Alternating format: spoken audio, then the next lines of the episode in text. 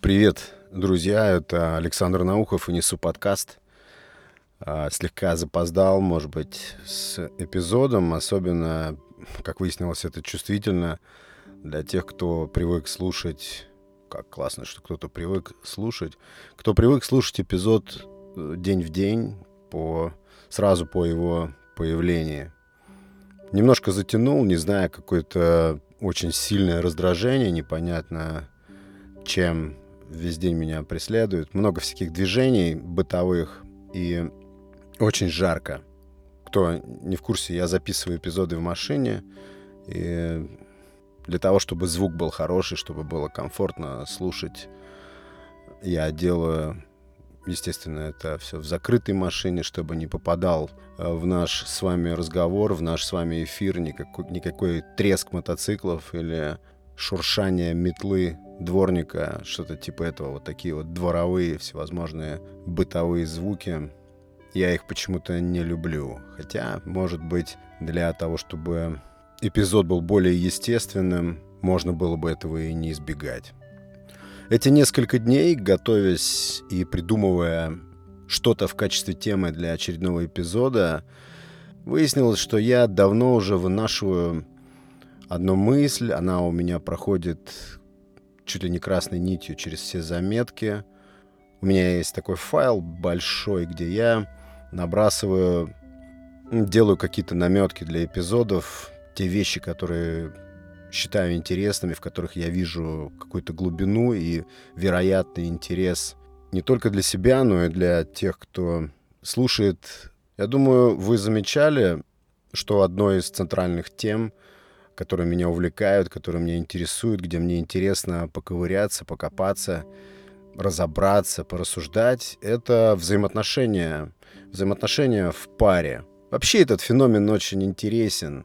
Всевозможных союзов, а, партнерства, я имею в виду мужчины, женщины, парни, девушки, как все это устроено, насколько то, что мы такие союзы создаем, вообще свойственно нашей природе и в какой степени все это культивируется какими-то социальными причинами или аспектами, или все это превратилось в какую-то традицию, повлиять на которую мы уже не можем, и просто вынуждены жить так, как э, жили наши предки сотни лет назад, и заложили для нас весь этот фундамент. Эти вопросы меня очень сильно увлекают и интересуют. Самое главное, что меня интересует, в какой степени это наш выбор создавать семьи, браки, пары, союзы, как хотите называйте. Но я не хочу сейчас говорить и рассуждать а, на эту общую тему.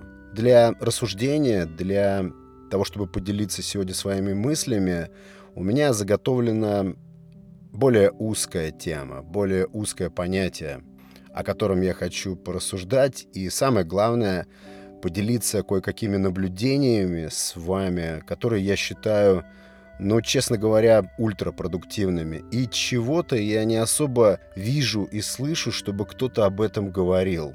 Вот в таком ключе, в каком я хочу сейчас свои мысли выразить. В этом эпизоде и в моем вот этом нарративе Пусть кто-то сочтет это бытовой психологией или чем-нибудь еще. Это не имеет значения.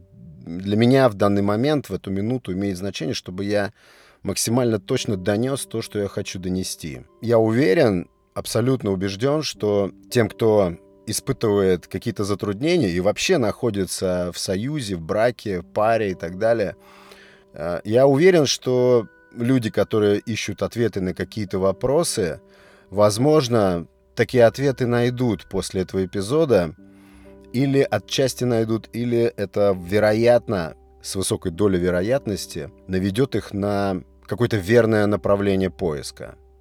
Мне почему-то так кажется. Хотя, честно говоря, я для себя как-то абсолютно расчистил эту тему и прояснил, откуда я буду брать это мнение. Только из своего собственного опыта и из чего еще, конечно, из наблюдений. Наблюдение, по моему мнению, это самый эффективный метод сбора информации, а, если правильно ее обрабатывать, правильно делать выводы из э, тех наблюдений, которые ты делаешь, то это очень здорово двигает тебя ментально а, вперед, добавляет мудрости, расширяет кругозор, углубляет представления, делает их трехмерными вместо каких-то простых плоскостных. Вот так. Какую я себе поставил задачу? Я поставил себе задачу отыскать корень всех проблем э, в нашем союзе, в той паре, которую мы строим или в которой мы уже пребываем. Я оборачиваюсь назад, я смотрю на свою историю, смотрю на свой личный, довольно уже длительный опыт и непростой. Э, мне очень много есть чего рассказать на эту тему, но так как это чрезмерно масштабно, если мы берем один эпизод, и слишком пестро и о разном, я просто решил сфокусироваться на одной узкой теме. Что же может быть, такой вопрос, что же может быть корнем, корнем всех проблем внутри союза, пары и вообще движения двух людей разного пола совместно по жизни на какой-то более-менее долгий, длительный срок. Вот такая в голове у меня возникла перед самим собой задача. Несколько недель назад, примерно так, я делал эпизод, который касался понятия control freak, то есть вот этого явления, когда ты хочешь все вокруг себя контролировать. Там я вскользь упомянул о том, что я в большей степени для себя эту проблему решил. И вот в сегодняшнем эпизоде я хочу коснуться еще и этой темы, потому что они оказались э, смежными, абсолютно созвучными темами то есть та тема, которую я первично обозначил как корень всех проблем, по моему, строго по моему мнению, мое частное мнение, и вот эта тема Control Freak. Они очень тесно друг на друге завязаны. Возможно, даже одно дополняет другое или одно проистекает из другого. Что является, по моему мнению, корнем всех проблем, я имею в виду проблем, конечно же, проще говоря, головников, проблем во взаимоотношениях, взаимопонимания и вот в таком духе. Я очень долго крутил, несколько дней я варил это в голове и думал, что же могло быть. Вспоминал, что я читал на психологических сайтах, сколько я перелопатил статей. Я стал вспоминать примеры из литературы моей любимой, из русской классики или французской классики. Все, что я когда-либо прочитал. И вы знаете, все авторитетные более-менее или вообще авторитетные для меня источники информации, такие как а, русские классики, к примеру, с их романами, с их точкой зрения на взаимоотношения, на романтические взаимоотношения. Да, в большей степени они. Почему? Почему я больше, например, доверяю художнику, в данном случае писателю, чем, допустим, даже тому же психологу, чья работа, по сути, в этом разбираться? Потому что художник имеет более объемный взгляд вот этот самый художественный, утонченный взгляд, художественный взгляд отличает от, допустим, того же взгляда профессионального психолога, то, что художник очень чуток к деталям. Я сейчас объясняю, почему я настолько доверяю, допустим, русским классикам в том, как они отображают аспекты взаимоотношений между людьми. И то, что я им доверяя, опираюсь на их наблюдения, на их изыскания, и на те картины, которые они рисуют в своих произведениях. И я вот сейчас буквально подвожу уже к этому понятию, которое я накопал буквально из всех вот этих вот собранных мной данных за эти несколько дней. И самое главное, это, наверное, процентов 75, из чего я буду делать выводы, на основе чего я буду делать такой однозначный и, ну, с моей точки зрения, это да, это находка, это ключ я буду опираться на собственный опыт. Собственный опыт. Потому что определенная возрастная точка, которую я достиг, мне, как я считаю, позволяет судить об этих вещах довольно твердо и ясно. Итак, что же это может быть? Есть у вас варианты, что может быть корнем всех проблем э, во взаимоотношениях между мужчиной и женщиной? Причем, как я наблюдаю, как я понимаю, эта проблема не имеет пола. То есть это не только мой мужской взгляд. Это штука, которая работает обоюдно. Я думаю, что многие согласятся со мной. Итак, я готов озвучить то, что я для себя решил и определил как корень всех проблем ментальных во взаимоотношениях. Знаете, что это? Это чувство собственничества. Я просто убежден и не найду другой альтернативы этому явлению, этому изъяну, может быть, человеческому или слабости человеческой. Не знаю, как это интерпретировать. Но я не смогу найти второго такого явления а, в человеке или во взаимоотношениях, которое бы конкурировало с вот этим понятием чувства собственничества как поставщик большинства проблем во взаимоотношениях. И вот как раз это та самая точка, в которой и пересекается этот самый контрол-фрик с чувством собственничества. Только вот вопрос, что от чего происходит. И очевидно, что именно контрол-фрик — это как признак, это как проявление чувства собственничества. Причем мы, о себе говорю, причем мы это чувство собственничества культивируем в себе очень усиленно довольно часто. И это очень большой источник боли в будущем, если не прекратить, если не купировать этот процесс развития в себе чувства собственничества по отношению к другому человеку. Это очень простая догма, очень простая истина, но она очень сложная к тому, чтобы ее исполнить. Для меня это очень сложно воспринять и применить то утверждение, что никто никому не принадлежит, никто не является ничьей собственностью. Мне очень много нужно было пройти, очень много нужно было переосмыслить, чтобы прийти к этим вещам. Это не случилось в одночасье. Это довольно болезненный процесс. Но это процесс по итогу приносящий радость. Процесс осознания, процесс осмысления того факта, что никто никому во взаимоотношениях не принадлежит. Да, я, кстати, не слышал, чтобы психологи очень много об этом говорили. Я не смогу сейчас какой-то произвести экскурс, экскурс на тему, как так сложилось эволюционно, что, допустим, в паре среди партнеров обязательно устанавливается ощущение взаимного собственничества. Вот я уверен абсолютно, что вот это чувство собственничества — это как ствол дерева с корнями, из которого потом ветками и побегами прут все остальные проблемы. Я не знаю, может быть, это с каменного века или с какого-то там первобытно-общинного строя все это повелось. Но я лично, ковыряясь в своей голове, наблюдая за тем, что происходит вокруг меня, в кругу моего общения, я абсолютно точный вывод делаю, что э, все расколы, все какие-то токсичные взрывные проблемы, которые возникают в головах у людей, находящихся в отношениях, все эти проблемы проистекают от чувства собственничества, от ощущения одного человека, что его партнер ему принадлежит. Это очень пагубный, ошибочный и, самое главное, иллюзорный подход. Переломить эту штуку очень сложно. Это тяжелая внутренняя работа и, возможно, очень долгая. Если это вообще, конечно, кому-то нужно.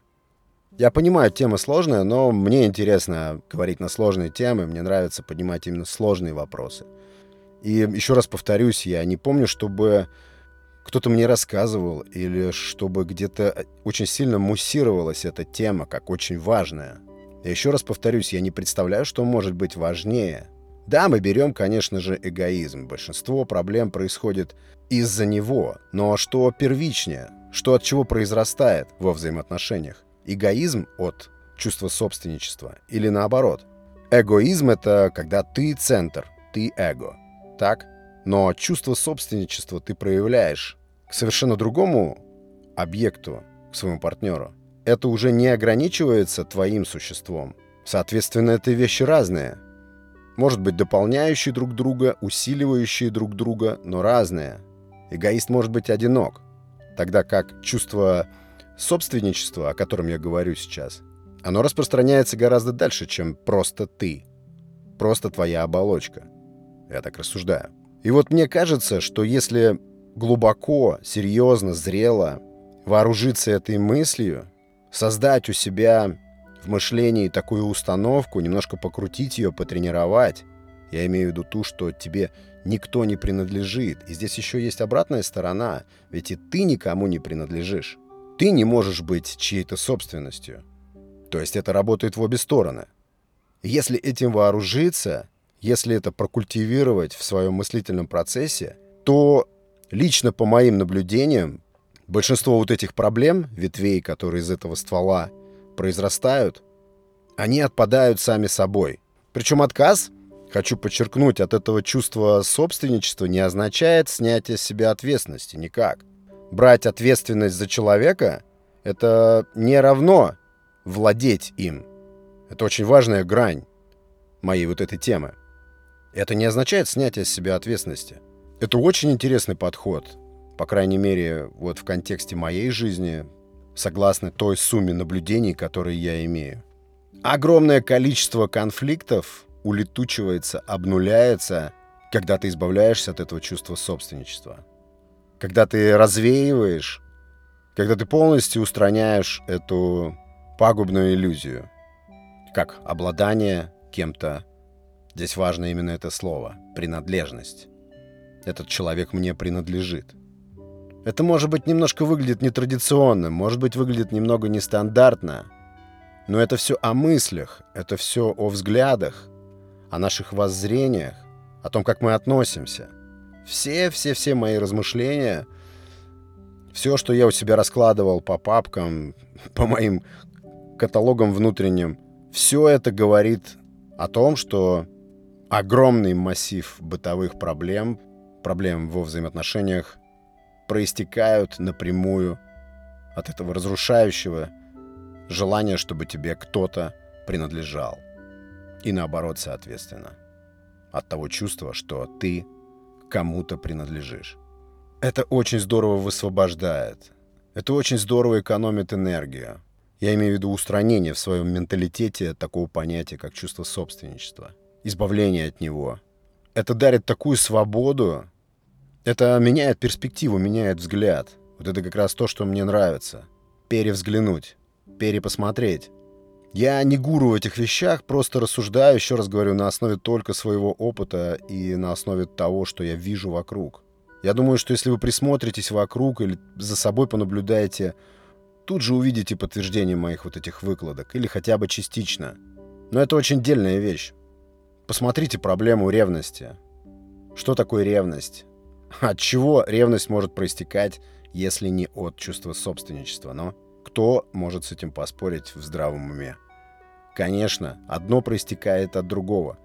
И, соответственно, пытаться купировать чувство ревности, как-то его усмирить а, или устранить заключить его в какие-то здравые рамки, мы не сможем, никак не сможем, если мы не избавились от чувства собственничества, от чувства беспредельной принадлежности нам, этого человека. Да, это очень губительная штука, вдумайтесь. Ну, кого это касается, конечно, кого это интересует. Я думаю, кого не интересует, они не станут это и слушать. И знаете, это дает плоды.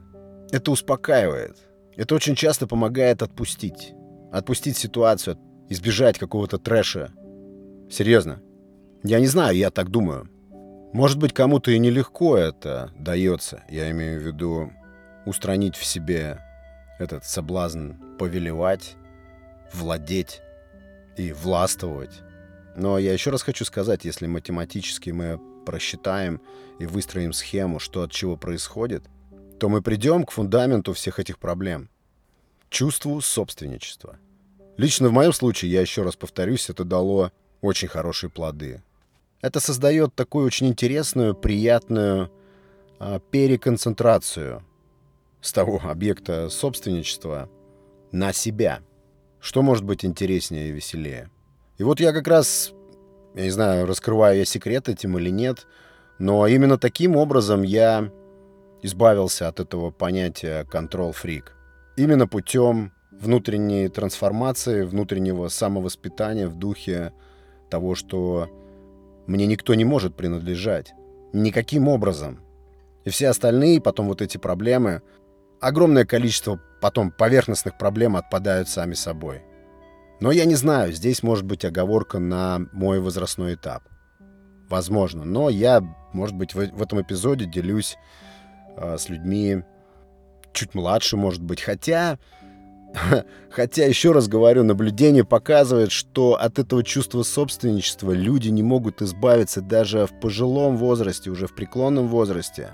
Они все равно культивируют в себе жажду обладать, контролировать, загонять в загон.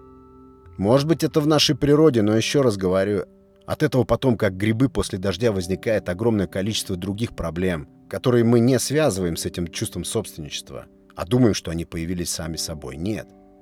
Вот такое мое мнение, друзья.